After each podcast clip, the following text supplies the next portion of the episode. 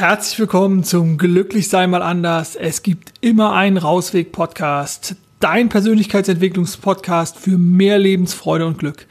Mein Name ist Dirk Vollmer und ich arbeite als Life-Coach, Speaker und Motivationstrainer im wunderschönen Köln. Heute möchte ich hier etwas zum Thema Wahlmöglichkeiten erzählen und zum Preis ähm, Leistungsverhältnis sozusagen, also dass jede Wahl auch äh, immer einen Preis hat und ähm, da werde ich dir so ein bisschen meine Gedanken äh, ja, mitteilen. Beim letzten Mal ging es ja um das Thema Filterbubble und wie wir immer über unsere Selektion von Aufmerksamkeitsfokussierung, über unsere Selektion von Inhalten, von Freunden, von, ja, von dem, wie wir uns beschäftigen, unsere eigene Filterblase, unsere eigene Filterbubble kreieren. Dazu habe ich jetzt eine ganz interessante Dokumentation im WDR Fernsehen gesehen WDR 360 Grad war das, glaube ich. Ähm, dort hat eine junge Reporterin namens Cecilia äh, ein Experiment gestartet. Sie nannte das Ich ziehe in die Filterbubble. Die Sendung verlinke ich jetzt auch dann später in den Show Notes. Dann könnt ihr sie euch sie persönlich nochmal anschauen. Ja, das sie und ihr Team, das fand ich ganz interessant. Ähm, hat halt äh, versucht, äh, in die sogenannte Filterbubble einzuziehen und hat, äh, sie hat dann versucht, andere Medien zu konsumieren, also andere Medien, als sie normalerweise konsumieren würde. Und ähm, was sie und ihr Team aber leider nicht erkannt hat, ist, dass sie dadurch natürlich, also dass sie vorher schon in einer Filterbubble lebt und dass sie einfach nur die Filterbubble verändert hat. Was da dann aufgetreten ist, und ich zitiere jetzt, äh, ich habe das Gefühl, äh, wahnsinnig zu werden und ähm, ja, das ist ein klassisches Gefühl von kognitiver Dissonanz, also dass man, äh, dass einfach die eigenen Werte und Glaubenssätze mit dem, was man an Informationen bekommt äh, und dann auch mit den Verhaltensweisen, dass man das halt nicht mehr übereinander kriegt. Und ja, das war ein wunderschönes Beispiel und es passt halt irgendwie so schön zu dem, was ich letztes Mal besprochen habe. Und äh, vielleicht hat ja auch der ein oder andere beim Experimentieren gemerkt, dass da schon Veränderung stattfindet, vielleicht nicht so extrem ähm, mit verrückt werden, aber halt doch schon gemerkt, dass da einfach aufgrund der neuen Informationen ganz, ganz viel passiert, ganz, ganz viel Unruhe in das, in das, in das Heimatsystem, also in das eigene, äh, die eigene Wahrnehmung kommt. Und ähm, das ist immer der erste Schritt äh, von, von Veränderung, ähm, weil wie Einstein so schön gesagt hat, es gibt keine größere Form von Wahnsinn, als immer wieder das Gleiche zu tun und zu hoffen, dass sich was ändert. Und über solche Prozesse kommt natürlich automatisch, also wenn ich was ändere, auch Veränderung in mein Heimatsystem, in mein äh, Bewusstsein. Vielleicht nochmal zurück zu der, zu der Reportage, die ich angesprochen habe. Ähm, ich möchte das gar nicht werten, ähm, also die Herangehensweise oder die Betrachtung. Äh, nur es ist halt einfach eine völlige Illusion, ähm, dass das eine richtig oder das andere falsch ist. Ähm, und das finde ich so ein bisschen schade, dass das natürlich äh, hier gar nicht rauskommt. Ähm, aber wie gesagt, uns dient es als hervorragendes Beispiel, ähm, zu merken, welchen Illusionen man selber halt aufsitzen sitzen kann. Und ähm, deswegen schaut einfach mal rein und äh, ja, informiert euch da. Ihr hattet ja so als Unterstützungsaufgabe letztes Mal so ein bisschen mal was auszuprobieren und selber bei euch zu ändern. Und eventuell habt ihr auch das Phänomen der kognitiven Dissonanz erlebt. Äh, auch da kann ich vielleicht eine kleine Verlinkung in die Shownotes packen, ähm, was da äh, drunter zu verstehen ist. Habt ihr vielleicht dann auch gemerkt, dass ihr händeringend nach Ausreden sucht oder fiel euch das leicht oder ähm, wie, wie war das? Das würde mich einfach mal interessieren. Ich kann euch aus meiner Erfahrung berichten, dass für mich Veränderungen, besonders in der Vergangenheit, sehr, sehr anstrengend waren. Das war immer, oh, also ich habe durchaus die Notwendigkeit gesehen, mich zu verändern, weil ich einfach Dinge nicht richtig oder nicht gut gemacht habe nach meinem persönlichen Empfinden heraus, weil ich falsche Prioritäten gesetzt habe, weil ich aber auch einfach nicht wusste, wo will ich hin. Und als ich dann wusste sozusagen, das und das möchte ich nicht mehr, wusste ich lange immer noch nicht, was ich denn überhaupt möchte.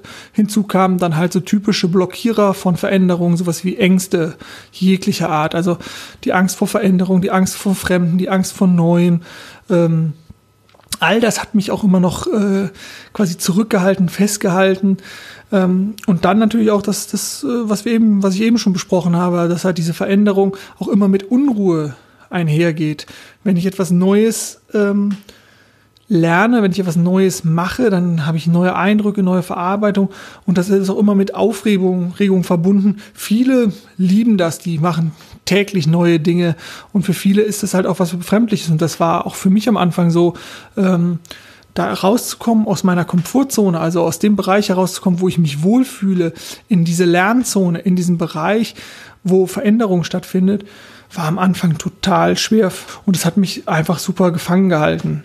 Sind interessante Dinge passiert. Also ähm, das war das früher so, dass äh, also es gab bestimmte Phasen, wo es einfach äh, in den unterschiedlichsten Bereichen, sei es sozusagen in dem privaten Bereich als auch in dem, in dem persönlichen, beruflichen Bereich, einfach auch Rückschläge gab, Momente gab, wo ja, alles ganz schrecklich war und alles ganz oh, die Welt bricht zusammen.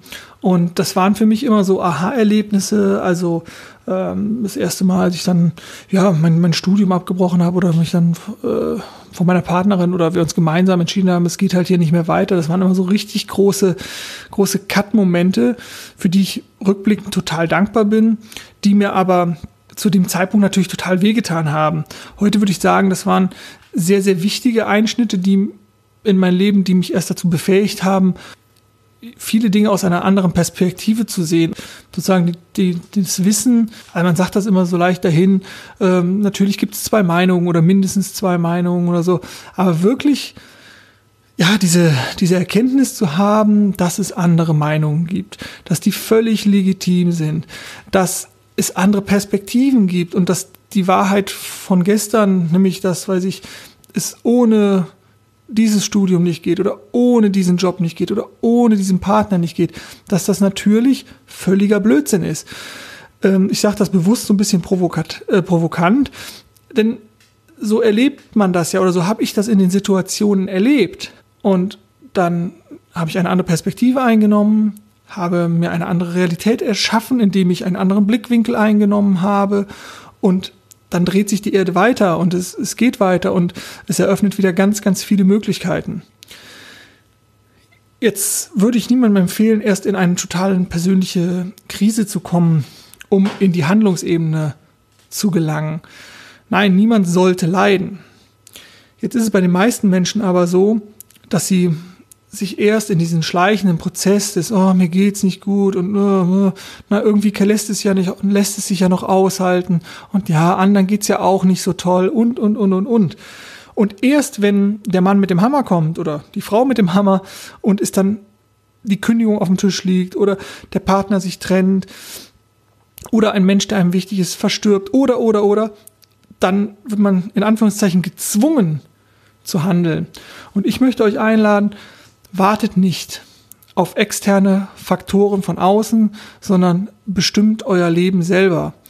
Tragt selber die Verantwortung, werdet selber aktiv, wenn ihr den Wunsch verspürt. Hintern hoch von der Couch und werdet aktiv. Ich selber habe einige Rückschläge, wie eben auch schon mal kurz angedeutet, ja schon hinter mir. Und klar, ich habe da ganz wichtige Lektionen daraus gelernt. Und wahrscheinlich müssen wir wirklich individuell viele Fehler selber machen. Und da hilft es nicht, wenn jemand mentorenhaft oder, oder als weiser äh, Mensch irgendwie sagt, mach das nicht. Ne? So von wegen, fall nicht vom Baum, pack nicht deine Finger auf die heiße Herdplatte etc. pp. Aber das ist wirklich sowas, ich bin fest davon überzeugt, dass jeder Mensch das angeboten, also das angeborene Recht hat, glücklich zu sein. Und von daher wenn du Bock hast, ein cooles Leben, ein entspanntes, glückliches, zufriedenes Leben zu, dann nimm es halt selber in die Hand. Weil bei unserer Geburt, da entscheidet niemand, also im Kreissaal, die Hebamme, der Arzt, doch darüber, das ist ein glückliches Kind oder das wird ein erfolgreiches Kind oder das ist ein doofes Kind. Nein, wir sind alle richtig so, wie wir sind. Aber irgendwas passiert dann in unserer Sozialisation, in unserem Großwerden und unserem Entwicklungsprozess, was den einigen, den einen eventuell mehr dazu befähigt, glücklich zu sein, zufrieden zu sein, als den anderen. Aber wer hat das denn in der Hand? Wer hat das denn in der Hand? Also wenn ich es nicht selber in der Hand habe, dann ja wohl niemand. Oder klar, man kann jetzt eine omnipotente Gewalt äh, manifestieren, Gott, Allah, Buddha, wen auch immer, äh, oder das fliegende Spaghetti-Monster, völlig wurscht. Und kann diese Person diese gehörgeordnete Instanz dafür verantwortlich machen, dass ich glücklich werde oder nicht. Oder ich kann halt selber die Verantwortung übernehmen. Und dazu würde ich euch halt einladen, weil das ist die Erfahrung, die ich gemacht habe. Und da gibt's natürlich wunder, wunderbare, viele Methoden, Ideen, Ansätze über sprachliche Muster, die ich verändere, über also Kommunikationsmuster, über sowas wie NLP, EMDR, EFT. Das sind alles ähm, Richtungen, Methoden, Meditieren. Ne? Also gibt's ganz, ganz viel, ähm, was ich natürlich in Zukunft auch noch immer wieder ein, anbieten werde. Ähm, was euch hilft, das volle Potenzial und die volle Zufriedenheit aus euch herauszuholen. Weil es geht halt einfach nicht darum, also ihr müsst mir auch nichts beweisen und ich muss auch niemand anderes etwas beweisen, außer mir selber. Ne? Und dass da am Ende natürlich dann bei rauskommt, wenn ich mit mir selber zufrieden bin, bin ich auch ein besserer Mensch, bin ich auch ähm, ein, ein viel besserer Spiegel, bin ich ein viel besserer Partner für für meine Familie, für meine Freunde, für meine Bekannten, für diese Gesellschaft, egal wie ich jetzt Gesellschaft definiere. Und darum geht's halt, ne? sich selber, ja, mit sich selber ins Reine zu kommen. Und das, ähm, dazu möchte ich euch halt einladen. Und jetzt spanne ich ja endlich den Bogen, ähm, ja, was das sozusagen mit dem Preis zu tun hat, ne? Weil all das, was wir machen, hat immer einen Preis. Wir bekommen nichts geschenkt im Leben, selbst wenn wir etwas geschenkt bekommen. Was meine ich damit? Vielleicht kennt ihr ja auch dieses ähm, Hin- und Herschenkphänomen. Ihr seid irgendwo eingeladen und bringt, wie wir das in unserer Gesellschaft so machen, man bringt ein kleines Gastgeschenk mit, eine Flasche Wein, ein paar Blumen. Irgendwann folgt die Rückeinladung und auch da eine Flasche Wein, ein Blumenstrauß. Was passiert denn da? Weil es ist ja nicht von Gott gegeben oder von irgendjemand anders, dass man immer etwas mitbringen muss, sondern hier ist der Preis entstanden, ähm, wenn einmal jemand begonnen hat, etwas zu schenken, sollte auch zurückgeschenkt werden, wobei das natürlich den Begriff des Schenkens völlig ab absurdum führt. Und so entsteht als Preis ein, ein gefühlter Zwang, etwas zurückschenken zu müssen. Dazu gibt es auch ein ganz spannendes Buch zum Thema Schuld von David Graeber, das kann ich auch verlinken. Ich möchte jetzt auch hier gar nicht das, das äh, Schenken schlecht machen. Nein, ich schenke sehr, sehr gerne und die meisten Menschen schenken sehr gerne, weil es ein total erfüllendes Gefühl ist. A, die Vorfreude und B, dann auch zu sehen, wie derjenige sich wirklich freut. Ähm, das will ich gar nicht schlecht machen. Aber zu erkennen, dass äh, nämlich auch hier ein Preis entsteht und wenn es nur der Gedanke ist, oh, da war doch was, äh, oh Gott, die haben ja letztes Mal was geschenkt, was mache ich denn jetzt? Dann ist sozusagen mindestens der Preis, dass ich mich gedanklich in irgendeine Abhängigkeit begebe oder in einen Zwang begebe. Dieser Zwang, von dem ich jetzt gesprochen habe, ist natürlich überhaupt nicht da, sondern es ist nur ein Zwang, den ich mir selber mache aufgrund von Werten, Normen in der Gesellschaft, aufgrund von Glaubenssätzen, die ich mir angeeignet habe. Das gehört sich so, das ist richtig so. Ähm, aber das ist dann wiederum auch halt der Preis. Anderes Beispiel, wenn ich mich entscheide, ins Kino zu gehen, kann ich nicht gleichzeitig auf ein Konzert gehen, kann ich mich nicht gleichzeitig zum Essen verabreden. Und so ist es bei allem im Leben. Wenn ich mich für etwas entscheide, dann muss ich auch oder dann darf ich bereit sein, auf der anderen Seite den Preis dafür zu bezahlen. Und dann kann man sich individuell mal fragen, ist das Opfer, also der Preis, ist es es wert, den zu bezahlen? Dann solltest du aber auch sagen, okay, dann höre ich auf zu jammern, weil ich bin in meiner, in meinem Selbst, in meiner Autonomie, in meiner individuellen Freiheit, meiner geistigen Freiheit, meiner emotionalen Freiheit bereit gewesen, diesen Preis zu zahlen. Und wenn du es nicht bist, dann begib dich nicht in die Opferrolle, indem du anfängst zu jammern. Das ist, weil das ist ein ganz, ganz wichtiger Prozess. Sobald du anfängst zu jammern, gibst du jemand anders wieder die Schuld. Dabei hast du die Wahl. Ich bringe dir ein extremes Beispiel. Eine typische Dilemmasituation. Stell dir vor, ein Fremder hält dir eine Waffe an den Kopf und sagt, entweder du erschießt deinen Partner, deine Partnerin oder ich erschieße dich natürlich sehr konstruierte Situation und ich hoffe, dass niemand jemals in diese Situation reinkommen wird. Aber selbst in dieser Situation hast du immer noch eine Wahl. Dass es natürlich eine Wahl ist zwischen Pest und Cholera. Also beides total beschissen ist, auf gut Deutsch gesagt, ist völlig richtig. Aber sich dessen bewusst zu werden, dass du selbst in solchen Situationen eine Wahl hast, ist ein ganz, ganz wichtiger Punkt. Weil wenn du, wenn du das erkennst, dass du immer Wahlmöglichkeiten hast, kannst du die Freiheit erlangen, für dich selber Verantwortung zu übernehmen. Es gibt auch Menschen, die sagen, ich möchte diese Freiheit nicht. Ich möchte weiterhin der Gesellschaft Schuld beimessen oder, oder die Verantwortung übertragen. Ich möchte weiterhin meinem Arbeitgeber die Schuld äh, zubemessen oder dem Fußballverein, der nicht richtig gespielt hat. Oder, oder, oder. Aber dann stelle ich die These auf, bist du vielleicht auch noch nicht bereit, ja, dich persönlich so weiterzuentwickeln, dass du am Ende dahin kommst und sagst, wow, ich führe wirklich ein freies, selbstbestimmtes Wesen und ich bin für mein Glück selber verantwortlich. Und was mir jetzt an dieser Stelle auch nochmal ein ganz, ganz wichtiger Punkt ist, es geht nicht darum, in unserem gesellschaftlichen Konstrukt hier in Deutschland irgendwen aus seiner Verantwortung zu entlassen. Also Politik oder die Behörden oder Lehrer oder was auch immer. Wir haben alle unsere Aufgabe oder eine Aufgabe in dieser Gesellschaft und die sollten wir nach bestem Wissen und Gewissen für unsere Mitmenschen erfüllen. Bin ich völlig dabei. Nur, wenn ich sozusagen, das ist, da bin ich wieder bei dem Punkt, wenn ich die anderen in die Verantwortung nehme, dann nehme ich mich selber nicht in die Verantwortung. Dann kann ich immer sagen, ja, aber, also wenn die Politik es anders machen würde, dann würde es ja alles viel leichter. Oder wenn meine Eltern nicht so gewesen wären, dann wäre es alles viel leichter. Das kann alles sein. Aber du kannst es ja in der Situation nicht ändern. Und dann ist es einfach eine Ausrede. Also ich könnte dir auch, ich könnte auch sagen, also ich habe das früher auch sehr, sehr gerne gemacht, andere in die Verantwortung genommen anstatt mich selber in die Verantwortung zu nehmen.